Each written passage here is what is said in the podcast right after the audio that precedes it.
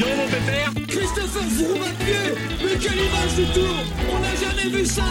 Aïe aïe aïe, attention Philippe, vous nous faire rappeler Allez mon grand. T'es grand aujourd'hui. T'es grand. Chapeau, chapeau, chapeau. Bonjour à toutes et à tous et bienvenue dans Chasse Patate, le podcast du groupe Eto qui décrypte l'actualité cycliste. On se retrouve aujourd'hui pour faire le point sur le Tour d'Espagne après une deuxième semaine de course assez rocambolesque où l'on a vu notamment la grande défaillance de Remco Evenepoel lors de l'étape du Tourmalet. Remco Evenepoel qui était l'un des grands favoris de cette Volta et qui a perdu plus de 25 minutes sur cette étape du Tourmalet qui a donc profondément bouleversé la bagarre pour le classement général. On va en parler dans ce podcast. Ça va être le principal axe hein, de, de, de, ce podcast, de ce qui s'est passé cette semaine, le classement général, bien évidemment.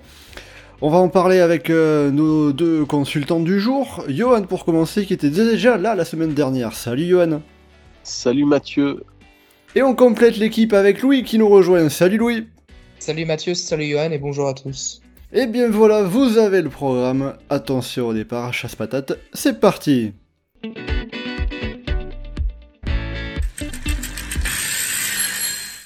Alors, euh, pour commencer déjà de manière un peu euh, globale, qu'est-ce que vous avez pensé de cette euh, deuxième semaine du Tour d'Espagne? On a vu pas mal de choses, hein, comme je l'ai comme je l'ai dit en introduction, avec notamment cette étape du Tourmalet qui a changé beaucoup de choses dans la bagarre pour classement général. Après, c'est bien évidemment pas tout ce qui s'est passé. Hein. On a eu euh, un sprint remporté par euh, Juan Sebastian Molano, des victoires en échappée de Rui Costa, de Jesus Serrada, mais aussi de Remco Evenepoel qui s'est réveillé à l'orgueil. Qu'est-ce que vous retenez un peu de ce que vous avez vu sur cette euh, deuxième semaine de course? Moi, je dirais que en fait, on a perdu tout tout ce qui pouvait nous donner envie de continuer à regarder la, la Vuelta après la première journée de repos. Euh, on avait un général un peu ouvert, euh, avec des, des coureurs qui étaient beaucoup plus hauts qu'on le pouvait le penser. Et puis là, bah, si on fait, si on regarde le classement général, euh, franchement, qui a envie de regarder la dernière semaine? Qui trouve du suspense à se dire, oh, on va avoir de l'enjeu sympa pour la dernière semaine? Ah, franchement, là, je pense qu'on on peut, on peut terminer la course maintenant.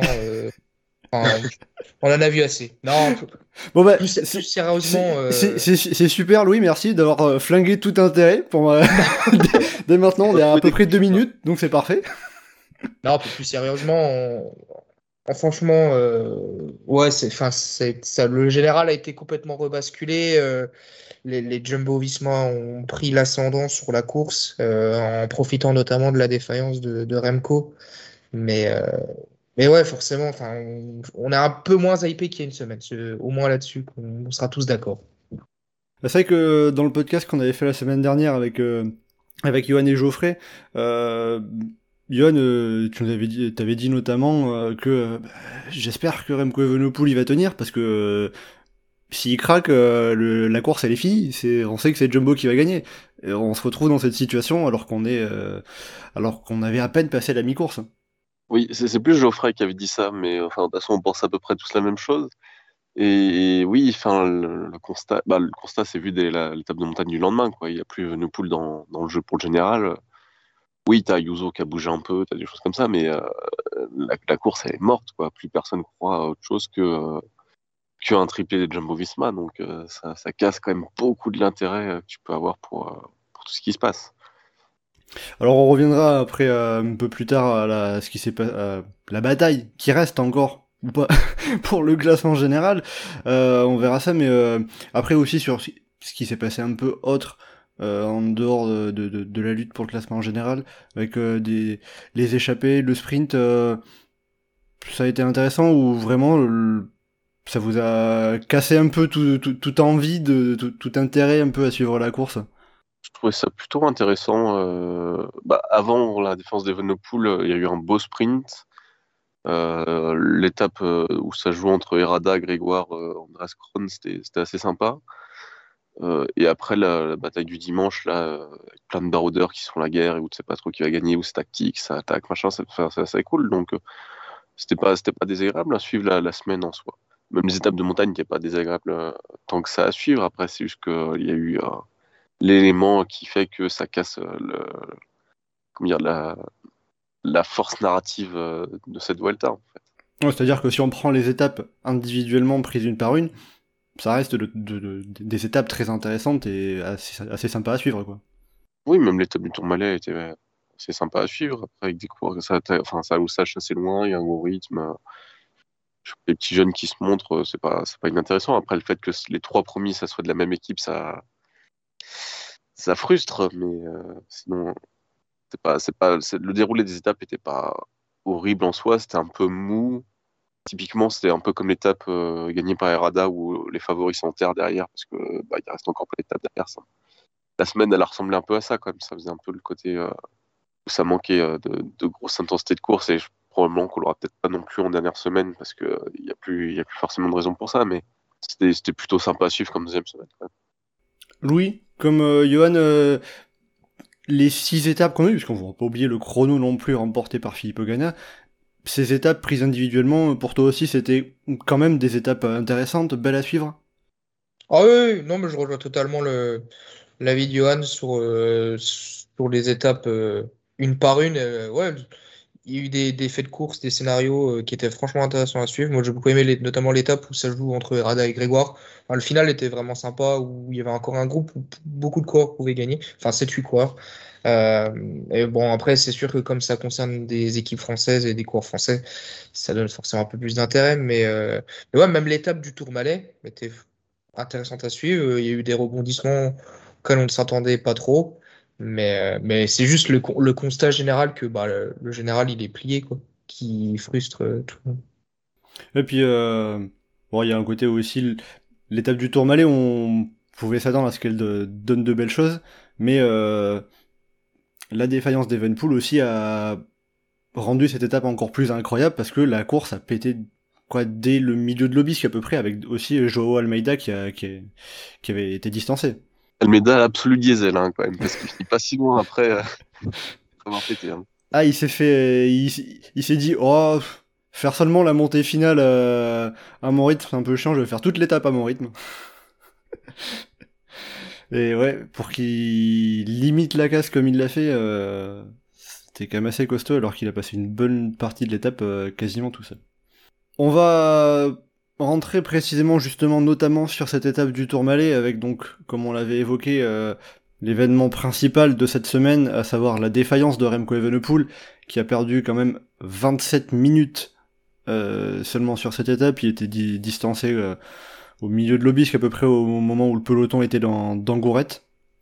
Jumbo a accéléré et euh, Remco Evenepoel n'a pas réussi à suivre, distancé avec tous les équipiers de Soudal Quickstep qui lui restaient.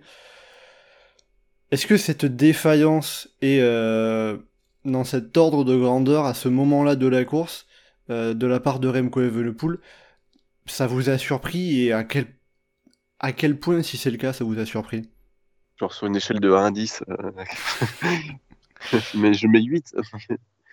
mais euh, non, enfin, je pense qu'on s'y attendait pas, parce qu'il montait très bons signes depuis le début de la Vuelta. Qu'il se fasse potentiellement dominer par Jumbo Mountain, c'était quelque chose qu'on envisageait, mais pas de, se faire martyriser comme ça, surtout que il y a pas si longtemps, sur la dernière arrivée au sommet, il, avait l'air assez facile en faisant son sprint, tout ça. Donc, euh, même le lendemain, de toute façon, on a vu qu'il était très très fort. Là, c'est un jour sans, ça tombe très mal, euh, très mauvais moment. Après, lui-même sait pas trop pourquoi c'est tombé ce jour-là, donc après, c'est compliqué de, s'y attendre ou de spéculer là-dessus. Oui, c'est sûr que euh, ce qui est euh, un côté un peu hein, qui renforce un peu la, surprise, c'est que le même Remco et son équipe, après l'étape, disaient on n'a pas d'explication, c'est juste un, jour sans. Louis, un jour sans comme l'a euh, comme l'a vécu Remco Evenepoel euh, tu en as un souvenir euh, d'un d'un autre coureur autant favori qui prend un éclat comme ça? C'était ce à quoi j'essayais de, réfléchir. Je me disais qu'en fait, oui, ce qui est surprenant, c'est que sur ces dernières années dans le cyclisme, un grand favori, n'a jamais connu ce type de jour sans. Soit euh, il abandonnait à cause d'une maladie type Covid, euh, soit à cause d'une chute, mais pas, euh, il perdait pas toutes ses ambitions pour général à cause d'une journée sans comme l'a vécu Remco. là, je, suis vraiment en train de réfléchir et me dire, mais en fait, je, je le vois pas. Moi, en tête, j'ai Simon Yates sur le Giro 2018. Ah oui, sur l'étape du Finestré. Ouais. Mais j'ai plus l'impression que sur ce moment-là, en fait, c'était juste une forme de déclin de forme.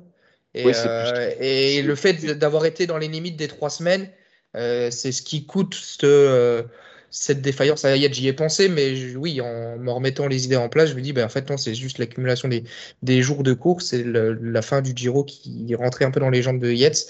Mais ouais, non, je, là, je j'arrive pas trop. euh, je me demande s'il n'y a pas eu un Cadel Evans en 2012 sur le tour qui a une grosse journée sans et qui perd tout d'un coup. Euh, Euh, c'est à vérifier. Avec Cadel Evans, euh, ouais, sur le tour. euh, Sur le tour 2012.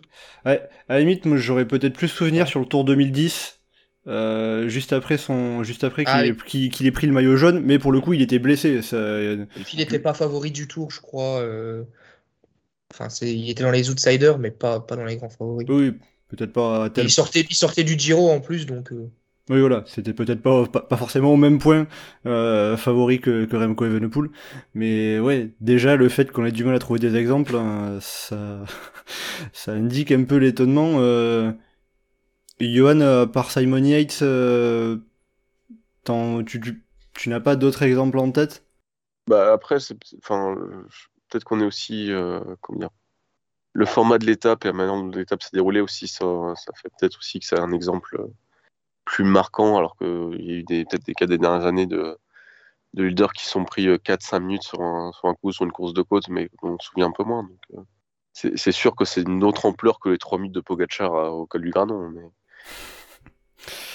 Ah oui, bah là il a, il, a lâché beaucoup de temps. Après, il y a un côté où aussi, euh, de ce qu'on a pu en comprendre par les déclarations euh, des, directeurs sportifs de la Soudal Quick Step, euh, ils ont dit, on s'est rapidement dit, ok, on arrête, on arrête de se battre et on perd euh, bien, bien, bien du temps.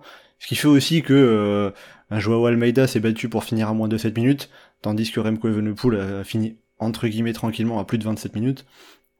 Ça aussi c'est un peu étonnant dans, un sens où euh, aurait pu peut-être avoir intérêt à jouer quand même une place au général, même si c'est pas la victoire? Ça, dé- ça dépend ce que, enfin, des objectifs. Tu viens pour gagner à Vuelta, tu viens pas pour euh, faire huitième au général. Donc, euh, déjà, il faudra voir si à la fin de semaine, Evenepoel n'est pas remonté à dixième place du général avec ses échappées et tout ça. Et- Bah, et lui en tout cas a dit qu'il voulait reperdre du temps parce que euh, les jumbo là ce dimanche sont un peu embêtés. Il, fa- il a fallu qu'il s'explique beaucoup pour dire non non mais les gars, eh, j'ai pas envie de vous embêter pour le général. Donc euh, il se pourrait qu'il cherche à reprendre, à reperdre pas mal de temps. Ouais, ça sert à rien. Mais, enfin, Non, mais enfin, au bout d'un moment, enfin, il a déjà gagné une, deux étapes. Euh, là, maintenant, l'objectif, c'est? C'est plutôt le maillot à poids. Donc, euh, je vois pas l'intérêt tellement de perdre du temps. Tu vas dans les échappées, ça va pas au bout, ça va pas au bout. Mais euh, tu fais, t'évites de faire des efforts qui servent à rien, des efforts de favoris, à frotter, à machin, à se placer, tout ça. Mais sinon, je vois pas trop l'intérêt de s'amuser à perdre du temps. Louis, est-ce que tu vois l'intérêt toi pour ta part, euh, euh, comme la Quick Step le dit, euh, chercher à perdre du temps pour être tranquille un peu pour prendre des échappées? Ouais, bah, c'est. De toute façon, c'est. Ce qu'il peut viser maintenant. C'est à part des échappées le maillot à poids, sinon il abandonne. Enfin, après, je sais pas si. J'ai vu certains. bah, je crois qu'il est prévu sur le Tour de Lombardie après la Vuelta. Euh, est-ce que tu abandonnes la Vuelta pour essayer de mieux préparer le Lombardie euh, que prévu au départ? Ça, peut, ça peut, mais je trouve que par respect pour la course, et puis même, enfin, voilà, il est tellement fort que euh, dès qu'il se retrouve dans une échappée, bon, hier, il a fait tellement d'efforts qu'il a fini par, par craquer comme dans le Money Time, mais, mais sur des étapes de montagne, genre typiquement aller gagner à l'Angliru, euh, bah, pour un Remco, je pense pas que ça se refuse, quoi. Donc, c'est un lieu assez mythique de la Vuelta et euh, c'est typiquement ce qu'il va viser, c'est d'aller chercher des grandes victoires euh, en montagne. Enfin, je pense, en- avec le, ce second objectif du maillot à poids. Après aussi, c'est euh, peut-être un peu une nouvelle façon de courir aussi, de se retrouver à être en course dans un grand tour sans se retrouver à jouer le classement général. Ouais, bah, clairement, hein. Clairement, c'est, ça change. Euh, moi, j'ai le souvenir de, euh, je pense à Bardet, parce qu'en plus, il était, il était l'un des acteurs euh, sur la victoire de, Remco. C'est typiquement le coureur bah, que nous, en tout cas, en tant que spectateurs, s'il lui arrivait quelque chose au général, bah, qu'on aimait retrouver à l'attaque pour rebondir, pour viser un, maillot à poids comme c'était le cas en, en, 2019, si je me trompe pas. C'est le genre de coureur, tu vois, qui, aime le cyclisme offensif. Et puis ouais, ça change mentalement pour eux, c'est pas la même approche. Je pense qu'ils prendront beaucoup peut-être plus de plaisir à, essayer de courir offensivement que, euh, que de parfois se rétracter et d'être euh, sur la moindre, euh, la, la, moindre accélération, tu vois, genre vraiment calculer tout. Tu vois, c'est pas du tout la même chose. Ah, c'est sûr que là, Evenepoel, il va pouvoir lâcher les chevaux. Euh... ouais. il, aura de quoi bien faire parler les watts. Hein, quand on voyait même sur, euh, sur l'étape qu'il a gagné justement au port des Belagua, euh, Bardet qui, qui a passé pff, tellement de kilomètres dans sa roue qu'il disait bah, j'avais l'impression d'être euh, pas dans sa roue, mais vent de face, tellement il est aéro. C'est. C'est ça qui va aussi rendre la tâche euh, de ses futurs compagnons de l'échappée assez compliquée. Hein. Quand on est face à un, un coureur de la, du, du calibre de Remco Evenepoel. Forcément. Voyait Lady Martinez comme ça, il se planque derrière. Et puis... ah, c'est sûr que c'est euh, peut-être un des rares coureurs euh, qui peut euh, qui peut arriver à s'abriter derrière Evenepoel. ça, c'est sûr. Après aussi, par rapport à Evenepoel, moi j'avais une j'avais une réflexion qui m'est assez vite venue en tête, mais pas sur cette Vuelta-là, mais sur l'ensemble de sa carrière. Si on prend un peu le recul, on sait que l'objectif pour Remco Evenepoel l'an prochain, en 2024, c'est de viser le Tour de France. En tout cas, enfin c'est, euh, puisqu'on a l'impression de comprendre avec le temps. Euh, ça sera donc sa sixième saison chez les professionnels. Euh, lui qui passait pro en 2019, on le rappelle. Euh, il viserait donc le Tour de France. On suppose en visant le général, au moins au départ. Mais moi, je me, il y a un côté où je me dis, quand même, c'est un coureur qui a déjà remporté un grand tour, donc il est en mesure de viser la victoire sur un, sur un autre grand tour. Mais il va se retrouver pour sa sixième saison chez les pros, ce qui est pas rien, au départ du Tour de France, dans la position d'un leader, d'un favori, avec seulement un seul grand tour complété en visant le général. Est-ce que ça fait pas un peu, un peu bizarre et un peu dommage pour Remco Evenepoel? Est-ce que ça va pas lui manquer un peu pour la suite? Bah, Je pense que c'est aussi une des raisons pour laquelle c'est important qu'il finisse ce grand tour-là, c'est que il a quand même une habitude de pas faire les trois semaines. Donc c'est bien qu'il fasse les trois semaines aussi cette saison, euh, même si ça sera pas dans, en finissant dans le coup d'un leader pour général, mais de, de faire ces efforts-là aussi. Donc, euh... Oui, de toute façon, il n'a fini que, le, que la Vuelta l'an dernier, hein, sur les grands tours, pour l'instant. Oui, voilà, en plus, la Vuelta, c'est pas le grand tour le plus exigeant des, des trois, donc euh, ça reste bien de faire ses efforts et de pas, pas, se, se disperser. Moi, je trouve que ça. Je, je t'avoue que quand il laissé défaillance, il y a une petite part de moi cynique qui a dit ah, il aurait dû aller faire le Tour de France. pour chasser ses étapes, autant aller faire le tour. Mais, euh, mais bon. Ah, tu penses que euh, il, il, aurait eu intérêt à basculer sur le, sur le tour plutôt que sur la Vuelta après son abandon euh, pour Covid sur le Giro, en visant ah, des étapes je... et en découvrant en, avec un peu moins de pression le, la grande boucle? Moi, je continue de penser que si l'objectif c'est le Tour 2024, il fallait faire le Tour 2023 pour voir ce que c'est le Tour de France. Parce que là, pour l'instant, il n'a aucune idée de ce que c'est le Tour de France. Enfin, surtout qu'en plus, on voit des fois, il, est, il a du mal. Bah, on l'a vu au Giro, des fois, se frotter en peloton, machin, c'est compliqué. Le Tour de France, c'est le, le, pire, quoi. Donc, euh, Vuelta, c'est détente à côté. Donc, euh, non, mais Vuelta, t'as un beau train de coureurs qui te remontent un peu en force, ça passe. Ah oui, c'est sûr, c'est sûr. Le Tour de France est beaucoup plus nerveux, surtout sur les premières étapes. Ouais, le Tour de France, c'est pas la même chose. Donc là, euh, après, effectivement, il aurait peut-être pu gagner, peut-être pas pu gagner, on ne sait pas. Donc, euh, s'il a gagné, ça lui aurait forcément donné raison. Là, forcément, c'est facile de dire le, coup après une défaillance un peu surprise.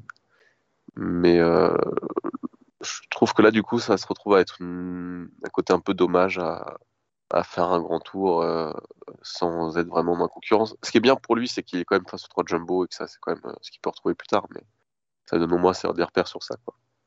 Oui, il a pu quand même passer une dizaine, douzaine d'étapes euh, en, lutte un peu, même aussi euh, mentalement pour euh, se préparer. Hein, quand on sait que l'année dernière, il y avait entre guillemets seulement Primoz Roglic. Là, il y a Roglic, mais aussi Vingegaard et Sepkus. donc c'était une concurrence un petit peu plus, encore un peu plus rude. Louis, est-ce que tu penses aussi que c'est dommage qu'il ne puisse pas être en mesure de euh, jouer le classement général jusqu'au bout dans son apprentissage pour les grands tours avant le Tour de France. Ah oui, ça c'est ça c'est clair que, que c'est dommage pour lui. Euh, et ça montre bien, tu vois, la Vuelta l'année dernière, bon, il l'a gagné là-dessus, on remettra jamais ça en, cause, en question. Et euh, mais bon, c'était quand même pas la même concurrence que cette année. Euh, bon, Enric Mas, c'est un excellent coureur, il le montre d'ailleurs sur cette euh, sur cette Vuelta euh, où il répond quand même présent, même s'il est moins haut que l'année dernière. Enric Mas, la concurrence, ça n'a rien à voir avec le, le trio de la Jumbo cette année.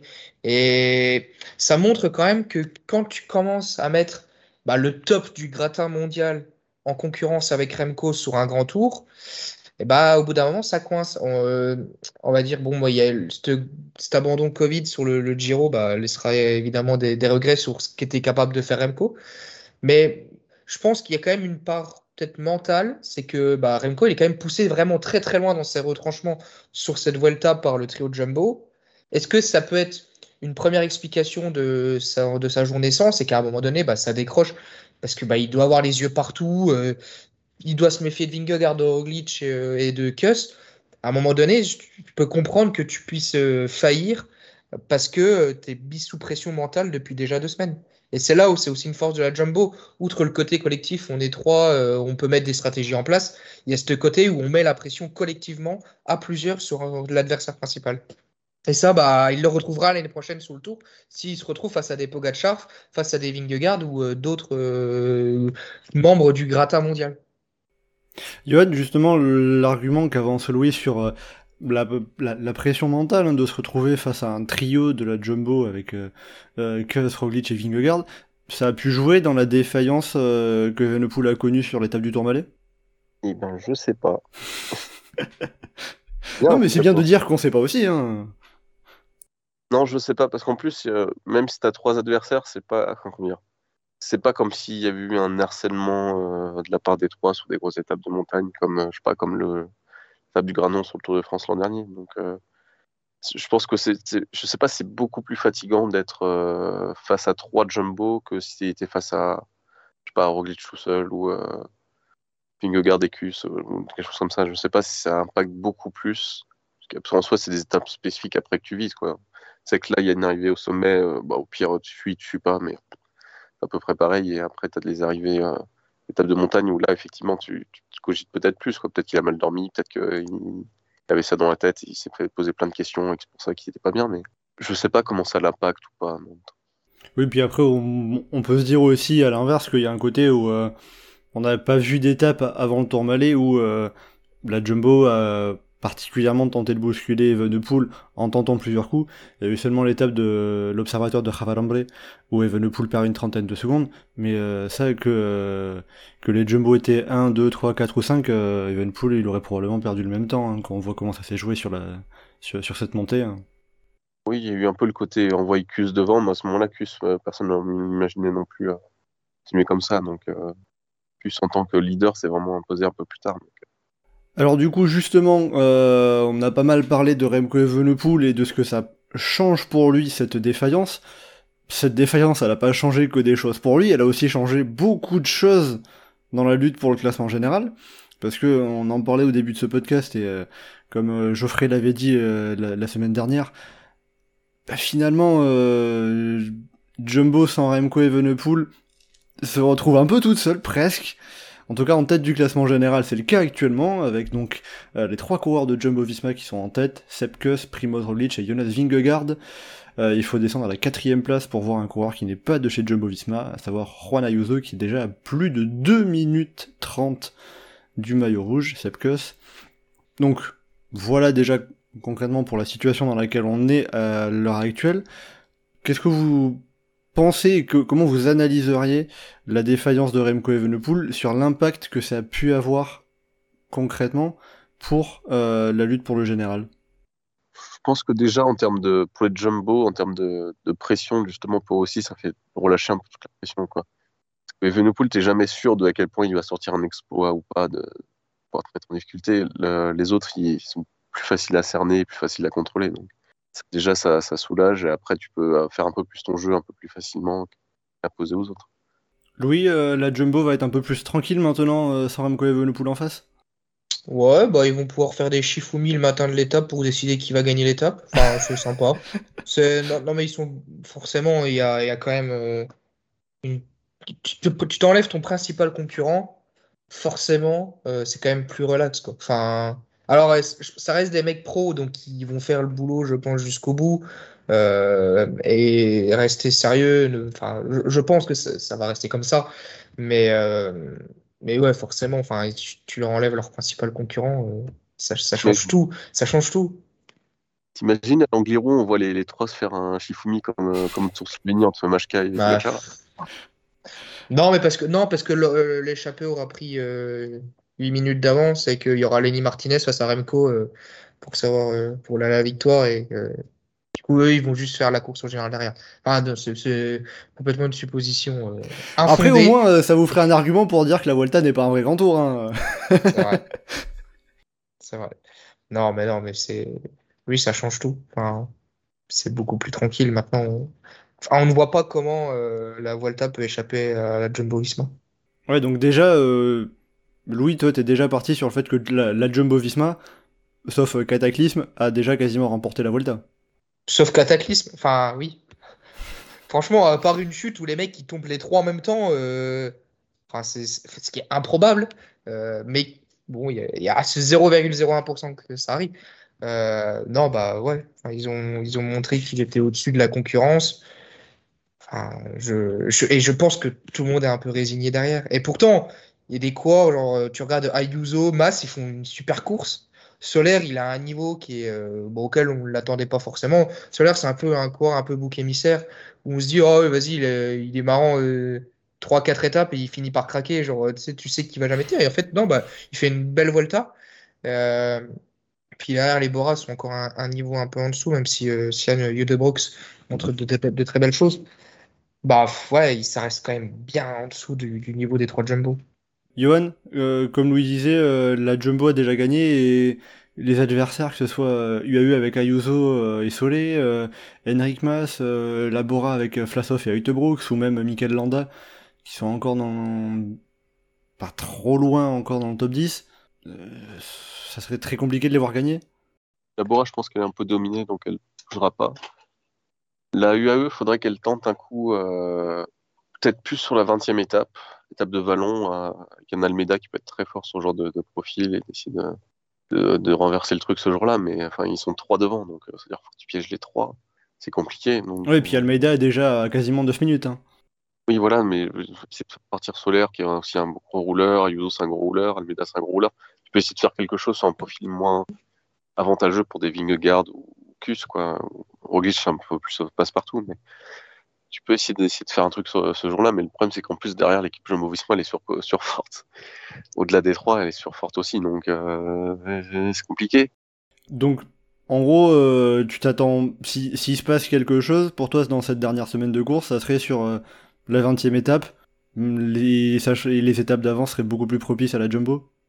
Bah, les étapes d'avant me semblent plus propices à Jumbo, et puis je vois pas. Enfin, faut essayer de reprendre du temps là où tu peux en reprendre, genre Languiro, Ayuso, faut pas qu'ils s'en- s'empêchent d'attaquer, essayer de voir si. euh, s'il y a un des trois qui craque ou des choses comme ça, mais euh, je pense que si tu veux tenter des grandes manœuvres, faut se dire ok, ça va être la 20 e étape. Ou à limite, si tu repères sur une étape, ok, là il y a une côte, machin, mais c'est compliqué d'aller reprendre des minutes euh, comme ça. Le problème, c'est qu'il y a aussi un gap de temps, quoi. Ne serait-ce qu'avec Kus et les autres, donc c'est compliqué.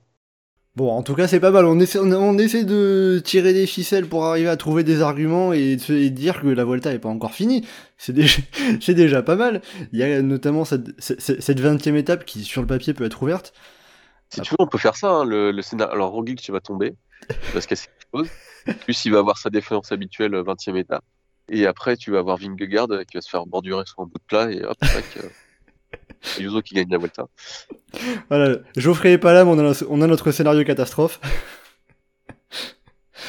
Très bien. Mais euh, bon, après, c'est vous le dites, hein, ça, ça fait quoi? Ça fait 1, 2% de chance hein, que les adversaires de Jumbo arrivent à battre les trois coureurs de Jumbo à la fois, peut-être. Bah, ça paraît compliqué. Ce sera intéressant de voir s'il y en a qui montent sur le podium. Surtout qu'il y a un côté rigolo, c'est que les 4, 5, 6e, euh, 7e, c'est des Espagnols. Je pense que les supporters espagnols, là, ils doivent être un peu au désespoir de voir les trois devant, alors qu'ils pourraient avoir un, truc à l'ancienne, genre quand t'avais les duels Valverde et Rodriguez, quoi. Ah oui, c'est sûr que la Vuelta a changé avec le temps. Et alors, si on regarde après sur, par rapport aux étapes qui se sont passées, euh, sur euh, justement ces coureurs qui sont derrière la Jumbo Visma, lesquels, ont, lesquels ou lequel a été le plus entreprenant pour euh, tenter de faire quelque chose Je trouve que les bah, Ayuso, Ayuso et avec Almeida et Soler, enfin le, trio UAE a quand même essayé, mais toujours, c'est toujours malheureusement est toujours tombé sur plus fort. Donc ils ont jamais. Tu vois, Solaire, c'était intéressant. La façon, j'aime bien donc la façon dont court euh. Euh, ça, me, surprend, hein, je le dis réellement. Euh, je le voyais pas vraiment aussi fort et euh, donc ouais, encore peut-être que je sous-estime par erreur, mais que je trouve qu'il montre des choses intéressantes. Après, Henrik Mas a essayé, Landa a essayé. les Bora, c'est plus en second rideau, mais ils sont quand même à un niveau intéressant. Mais Franchement, comment, comment tu veux faire pour, euh, pour piéger les trois Jumbo Visma? C'est impossible. Un truc qui m'a aussi un peu marqué dans la, dans, dans la, dans, la façon d'essayer de tenter les choses, c'était euh, euh, Mikel Landa et mmh. avec Daniel Caruso qui fait la descente. je crois que c'était de la descente de l'Obisque. Oui. ils sont suivis par, par Kuss et Vingegaard. Mmh. Ouais, mais ça, c'est intéressant comme mouvement de course c'était bien essayé. Euh, ça en a surpris plus d'un, euh, que ce soit chez les suiveurs et je pense dans le, dans le peloton. Mais ouais, c'est le genre d'initiative bah, qui paye pas de mine. Bahreïn, c'est pas les mecs les plus surveillés du, euh, parmi ces outsiders. Et Landa, voilà, Landa, il fait une course super intéressante, mais il fait avec ses armes. Caruso, on sait que c'est un excellent descendeur. Et, et donc, ouais, c'est le genre de mouvement qui peut être intéressant, qui peut t'ouvrir des portes euh, bah, pour remonter au classement général ou pour aller chercher des victoires d'étape. Donc, euh, donc ouais. Après, euh, enfin voilà, ils, font un mouvement de course qui est super intéressant. On a déjà deux qui viennent dans ta roue. Et si c'est pas les trois là, ça sera un Kelderman qui passera pas de relais, ça sera un Walter, ça sera un Van Barl, ça sera voilà, c'est collectivement Jumbo, il maîtrise tout. Enfin, il y a pas malheureusement, il y a pas de contestation là-dessus. Ouais, ce que j'allais dire, est-ce qu'un Landa peut être un peu moins surveillé et profiter d'un d'un moment un peu de flottement, mais euh, bon, comme tu le dis, euh, il, était il était suivi de près dans cette descente et derrière pas relayé, ce qui a annihilé toute, euh, toute, toute, la tentative, qu'il faut quand même saluer, hein, évidemment. Johan, de ton côté, qu'est-ce que tu as pu observer de la part des, des, des coureurs qui sont derrière les Jumbo Visma sur ce qu'ils ont pu tenter Est-ce qu'il y a quelque chose qui t'a marqué? Ça m'a pas marqué non plus, enfin après je, je les ai vus bouger, mais c'est pas pas tellement que ça m'a marqué. Enfin, au moins ils, essayent.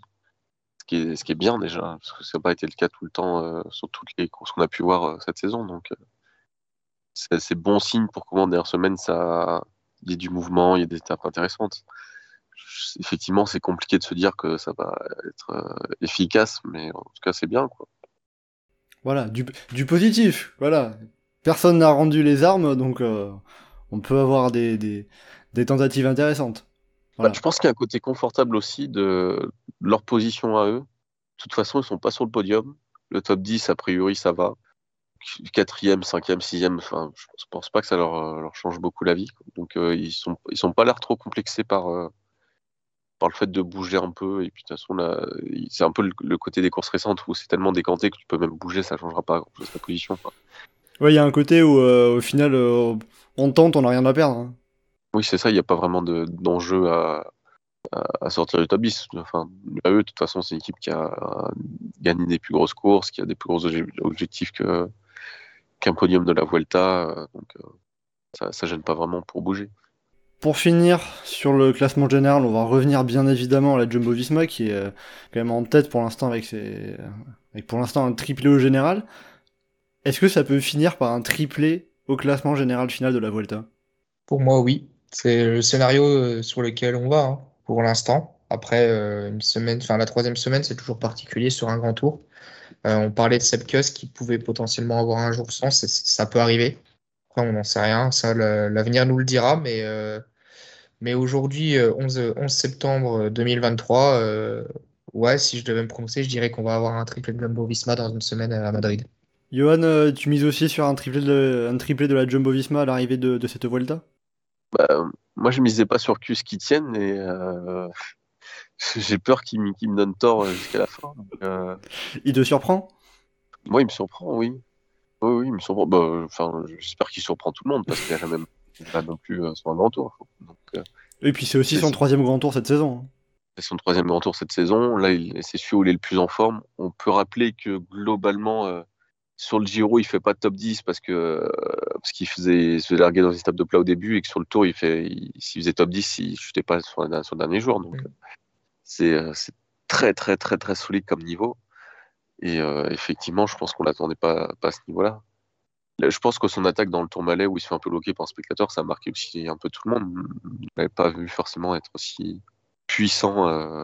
et puis même son chrono était très costaud, avec une position héros absolument dégueulasse. Donc, euh, il surprend quand même un petit peu. Est-ce que pour Kuss, la Vuelta, c'est peut-être le grand tour qui lui convient le mieux, ce qui pourrait expliquer le fait qu'il soit un peu plus en forme bah, C'est clairement le mieux, celui qui lui convient le mieux, parce que c'est celui qui est le moins exigeant sur les parties euh, hors montagne. Les parties montagne, c'est beaucoup des, arrivées au sommet un peu sèches. Euh, c'est quand même un format qui lui convient très bien, donc là, c'est sûr qu'il est dans son élément. Après, ça, y a une différence entre être là où tu te sens le mieux et puis faire comme Woodpool par exemple qui a fini sixième d'une Vuelta je crois ou un truc comme ça et euh, se retrouver à jouer la, la gagne finale et puis euh, il me semble que ce, Sebkus il avait tenté une fois, enfin il, avait tenté une fois de jouer un peu le classement général d'un grand tour et c'était sur la Volta, ouais c'est ça, c'était euh, la Volta 2021 où il avait fini huitième dans la foule du, Tour de France puisqu'il fait quasiment que des enchaînements Tour de France Volta.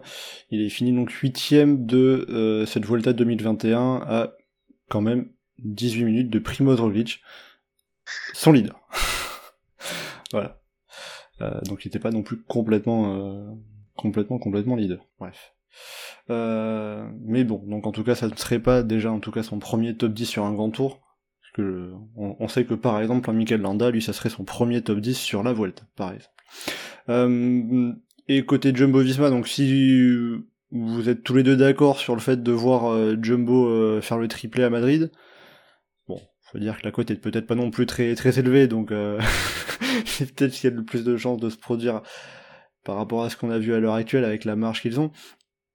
Si Jumbo fait le triplé, comment les départage Ça serait avec quel vainqueur, c'est ça? C'est ça maintenant la, la, deuxième grande question. C'est la vraie question, c'est là où il est le suspense en fait. C'est lequel des trois va gagner? Comment on les départage? Bon, euh, là, si on prend en compte le classement, Sepke, c'est encore une avance qui est assez intéressante sur Roglic et Vingegaard, de 1,37 sur Roglic et 1,44 sur le Danois. Donc, pour l'instant, Kuss est celui qui a le maillot rouge, celui euh, qu'on est censé protéger euh, le plus que les autres. Donc, celui qui a l'avantage à une semaine de l'arrivée finale. Maintenant, on voit comme ça a été fait sur l'arrivée au Tour Malais moi, j'ai l'impression qu'en fait, Jumbo Visma, déjà, si on regarde les trois, ils ont leur victoire d'étape. Les trois, ils ont coché euh, cet aspect-là. genre tu peux même pas te dire, euh, ah, vas-y, on va essayer de privilégier euh, celui-là parce qu'il n'a pas encore gagné. Les trois, ils ont leur victoire d'étape. Et si on va par là, celui qu'on peut privilégier sur la saison, c'est Sepkus parce que les deux, Roglic a gagné le Giro, Vingegaard le Tour de France. Roglic, il n'a pas encore gagné de grand tour. Sepkus, Sepkus. Euh, Sepkus a pas encore gagné de grand tour.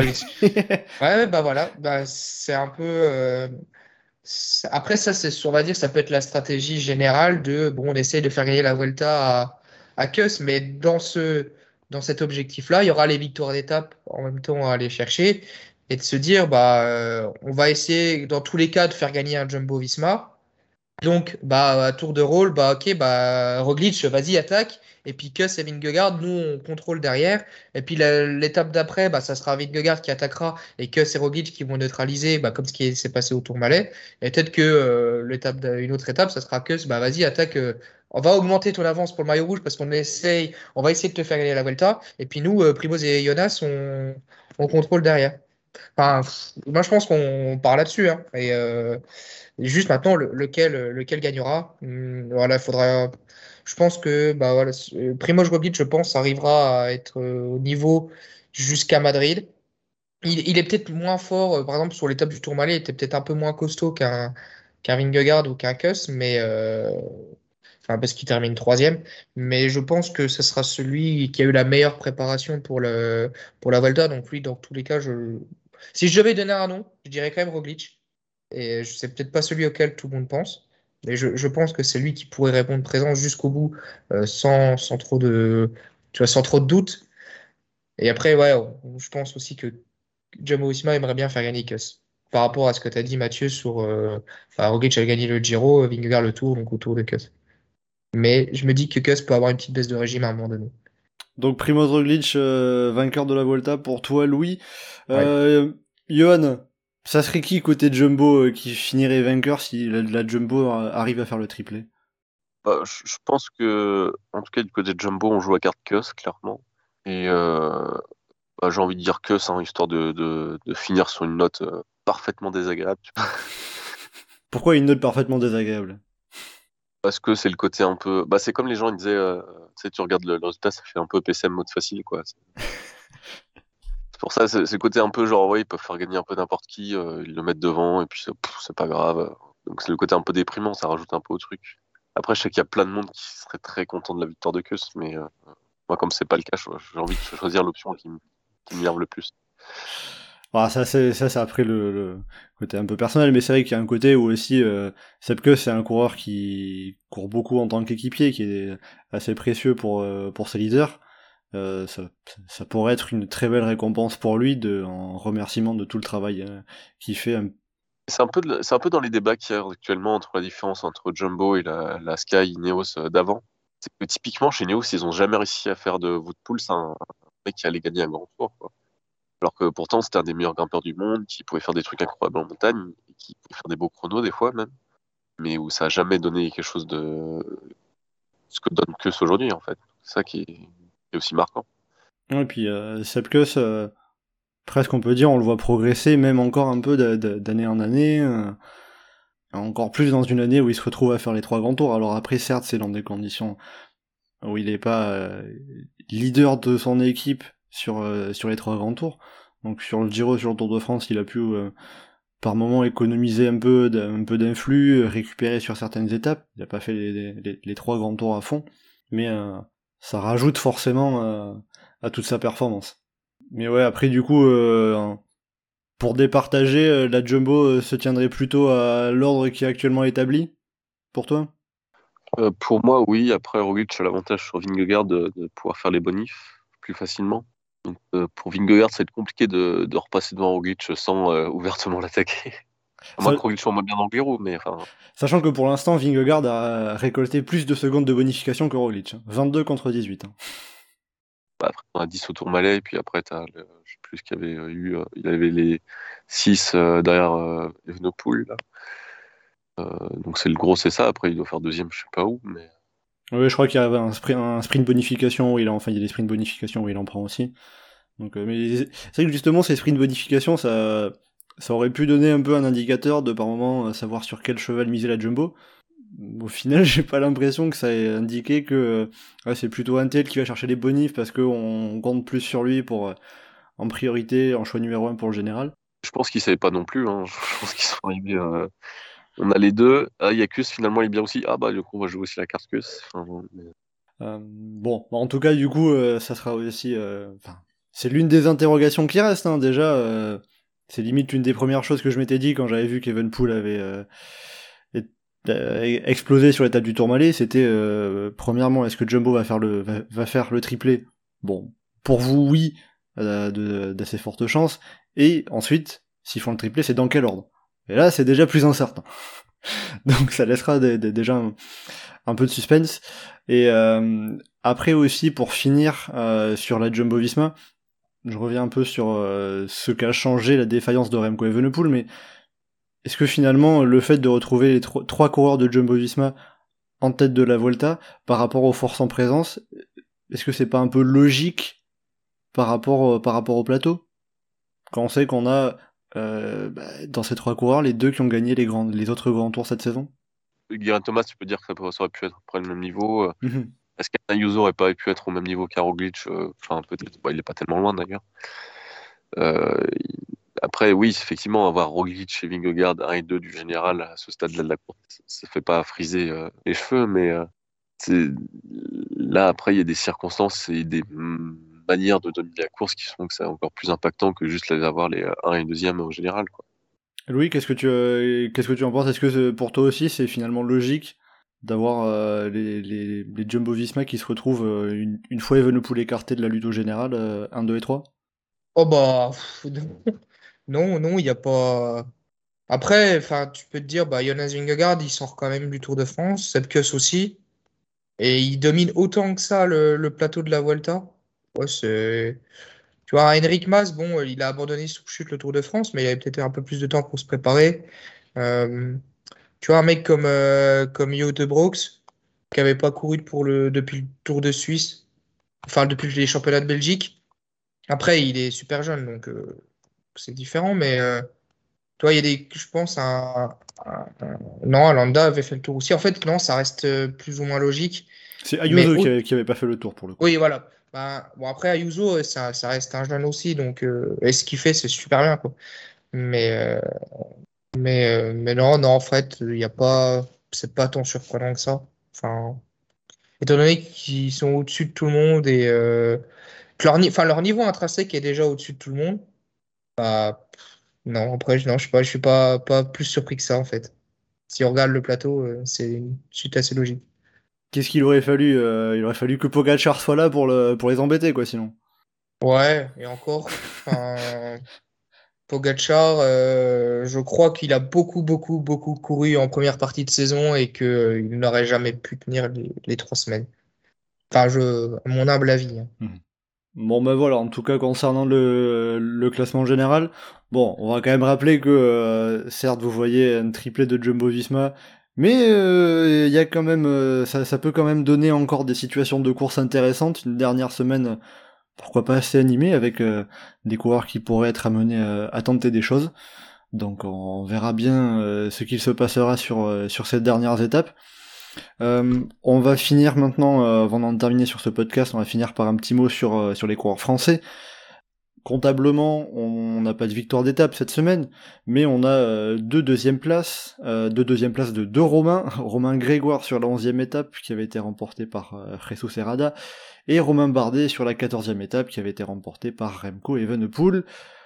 Donc, quel bilan on peut faire euh, pour les coureurs français sur cette euh, deuxième semaine de, de Vuelta pour vous? Bah, C'est plutôt bien. Enfin, Bardet il fait une très belle étape. Euh, Grégoire il fait une très belle étape pour son, pour son âge. ce jour-là, il tombe sur des mecs un peu intouchables. Il avait Rada là, dans sa configuration parfaite. arrivée Espagne, 300 mètres, sprint, côte, fin de col. il est compliqué d'aller chercher. Tu peux faire des phrases. Hein. Non. des phrases. Euh, et tu avais Evenepoel en mode euh, je vais tout casser euh, après ma défaillance, qui était compliqué à aller chercher aussi. Donc il n'y a pas grand chose à leur reprocher. C'est dommage qu'on n'ait pas de victoire ce jour-là. On peut regretter qu'il n'y ait pas eu plus de Français à la lutte pour la victoire dimanche. Mais en même temps, les Français qui étaient dans le groupe, ils ont sauté. sinon, c'est pas un mauvais bilan, c'est juste n'y a pas eu de, circonstances de course voilà pour aller chercher une autre étape. C'est pas, pas très très grave. Et il y a une victoire d'étape politique française, de toute façon. Oui, voilà, la Cofidis euh, qui, euh, qui fait en tout cas cette saison un très bon bilan sur les grands tours, hein, puisque avec euh, déjà ça leur fait trois victoires d'étape en grand tour avec les deux qu'il y avait eu sur le, sur, le Tour de France, et donc Resso Serrada qui apporte la troisième sur la Volta. Louis, pour toi aussi c'est un bon bilan du côté des coureurs français sur cette semaine? Bah, Ils font ce qu'ils peuvent. c'est avec notamment bah, les deux Romains en en fer de lance qui se sont illustrés sur, euh, sur des étapes où ils sont allés chercher des deuxièmes places. Ils tombent à chaque fois sur quelqu'un qui est plus fort qu'eux. Enfin, il n'y a, pas, a pas de regret à avoir. Et euh, après, ça reste deux coureurs qui sont au stade de carrière totalement opposé. Euh, pour un Bardet, pour Romain, franchement, bah, il, fait, il, a fait une super étape. Enfin, le numéro, enfin, être là avec Remco, c'est quand même une, une performance physique qui est franchement admirable. Alors, j'aime pas je déteste ce côté euh, les deuxièmes places au goût de victoire. Ça, pour moi, ça n'existe pas. Mais, euh, la performance physique est vraiment là. Quoi. Des, franchement, euh, bah, respect à Romain parce qu'il s'accroche. il est peut-être démotivé depuis quelques temps par ce cyclisme qui le dépasse un petit peu. et il l'a dit notamment, enfin, qu'il prenait des claques sur certaines courses parce que bah, il est complètement dépassé. Et il continue de se battre. Et franchement, bah, c'est admirable de sa part et il, essaie de prendre du plaisir à sa façon. Euh, l'équipe DSM, je pense, lui laisse un peu euh, libre cours sur ce, pour ce plan-là. Et bah voilà, j'espère qu'il sera, franchement, j'espère qu'il sera récompensé par euh, une victoire, une belle victoire, que ce soit sur la Vuelta sur cette dernière semaine ou, ou l'année prochaine, sur ce qui pourrait être peut-être sa dernière saison à voir. Mais, mais il mérite d'en claquer une belle dernière, franchement. Parce qu'il continue de se battre et c'est pas évident. Et pour Romain Grégoire, bah, il démontre quand même tout le potentiel qu'on peut voir en lui. Alors, il a eu un, début de Vuelta un peu compliqué avec euh, des chutes. Mais, euh, mais voilà, là, il avait coché cette étape euh, où il fait deuxième. Il, a fait ce qu'il fallait, il a bien couru, mais il tombe sur Errada qui était plus fort. Et, et ouais, c'est plutôt bien. Et tu, tu, pourras pas dire que sa Vuelta, elle est foirée, quoi. Le mec, il, répond présent euh, sur les étapes qu'il a cochées et il montre des choses quand même intéressantes. Même si on attendait peut-être un peu plus parce qu'il sortait d'un tour du Limousin où il a exposé la concurrence euh, et parce qu'on attend beaucoup de Romain Grégoire. Mais, euh, il, est, il quand même des choses intéressantes et ça aura un grand rôle dans son apprentissage. Mais donc, est-ce qu'on peut voir une victoire française sur cette dernière semaine? Bah, avec des circonstances favorables, oui, c'est possible. On a même vu des circonstances favorables avec Geoffrey Soupe. Pourquoi on n'en aurait pas avec, euh, avec euh, d'autres euh, sur ah, des étapes plus relevées Enfin, ouais, tu ne tu peux pas l'exclure. Faut y croire. Après, si on veut aller dans les déceptions, il y a peut-être les Français d'AG2R qui. Bah, tu vois, un Bouchard, c'est bon, il revient de blessure, donc c'est un peu particulier, mais pour un coureur qui avait obtenu le, le maillot à poids euh, sur, le, sur la Volta, tu vois, c'est quelqu'un dont on pourrait attendre et j'espère qu'il qu'il aura su monter en puissance pour cette dernière semaine. Euh, un Nicolas Prodhomme, bon, bah, il, pareil, il était dans l'échappée dans l'étape où Romain Grégoire fait deux. Ça reste un corps qui est un peu plus limité que les autres, qui, a, qui lui doit tellement jouer sur le fait qu'il soit moins, moins coté, qu'il est moins la pancarte dans une échappée pour essayer de jouer quelque chose. Parce que euh, si ça joue à la pédale pure, il sera toujours un peu en dessous, mais c'est des coureurs mais qui n'arrivent pas à trouver la, bonne ouverture. Après, tu parles des coureurs français d'AG2R Citroën. J'ai envie de dire que d'un côté, par rapport aux coureurs qui sont présents sur cette Volta, c'est un peu compliqué pour eux de faire mieux. Euh, T'as cité Geoffrey Bouchard, mais qui, revient d'une assez grosse blessure, donc euh, euh, il est certainement loin d'être à 100%. On a la même chose aussi du côté d'RKS SMC qui vit une Volta assez compliquée, même si Christian Rodriguez euh, arrive à relever un peu le niveau en s'accrochant par, par moment. Mais avec en plus. Euh... Pour Arceas fait des points ici, tout ça, ils sont, sont contents. ouais, voilà, c'est ça. Mais euh, c'est vrai que même du côté Arkea, on, on, pouvait avoir quelques espoirs du côté de Kevin Vauquelin qu'on n'a pas du tout vu sur cette Volta et qui a fini par abandonner malheureusement. Donc euh, bon, c'est sûr que toutes les équipes françaises ne sont pas autant à la fête que Total ou, ou Cofidis, évidemment. Euh, de ton côté, euh, tu crois en une victoire française également pour cette euh, dernière semaine? Oui, oui, bah, il y aura des occasions, il y aura des échappées, et puis on a des coureurs qui sont capables d'aller gagner quand même. Donc, euh, ça reste dans, le cadre des possibles. Je sais pas si ça va arriver ou ça va pas arriver, mais c'est un peu comme la semaine dernière. Il faudra des circonstances, il faudra le coureur qui soit là au bon moment, et puis ça le fera ou ça le fera pas. Puis éviter de tomber sur un Remco Evenepoel au passage, ça, peut, ça peut aider quand même. Parce que si tu tombes toujours sur un mec qui est extraterrestre un peu, euh, ça, sera compliqué. Mais voilà. ça, peut le euh, ça, peut être le problème de la dernière semaine, ça, Evenepoel qui part mm. tous les jours d'échapper. Après, il y, a des circonstances où Evenepoel ne gagne pas tout. Hein. On l'a vu dimanche, euh, mais on n'avait pas les Français qui étaient en mesure de, de, jouer la victoire. Ah, mais Remco sur l'étape de dimanche, bon on va loin dans le débat, mais il a fait que d'attaquer tout le long, tout le long. Il a dépensé tellement de jus pour être dans l'échappée. Euh, on ne se rend pas compte, mais c'est en fait c'était dû à la Philippe au Tour de France.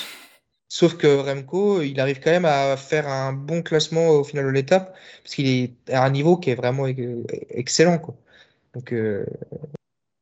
on l'a pas vu à l'image, mais quand on regarde le, déroulé du live course euh, sur euh, les sites qui nous le permettent, euh, on voyait tout le temps Remco Evenepoel repasse à l'attaque, il repasse à l'attaque toutes les 10 minutes.